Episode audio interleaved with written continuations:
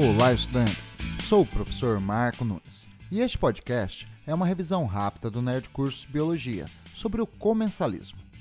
O comensalismo é uma relação ecológica interespecífica, pois ocorre entre indivíduos de diferentes espécies.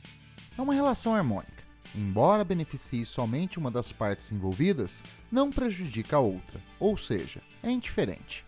São exemplos de comensalismo a relação entre as plantas epífitas como as orquídeas e bromélias, que se apoiam sobre outras plantas para obter luz, a relação entre o peixe rêmora que se fixa nos tubarões para aproveitar dos restos alimentares, a associação entre os pequenos peixes pilotos que nadam próximos aos tubarões para comer restos da alimentação, e a relação entre o peixe fieraster, que quando em perigo procura abrigo na cloaca do pepino do mar, sem lhe causar danos.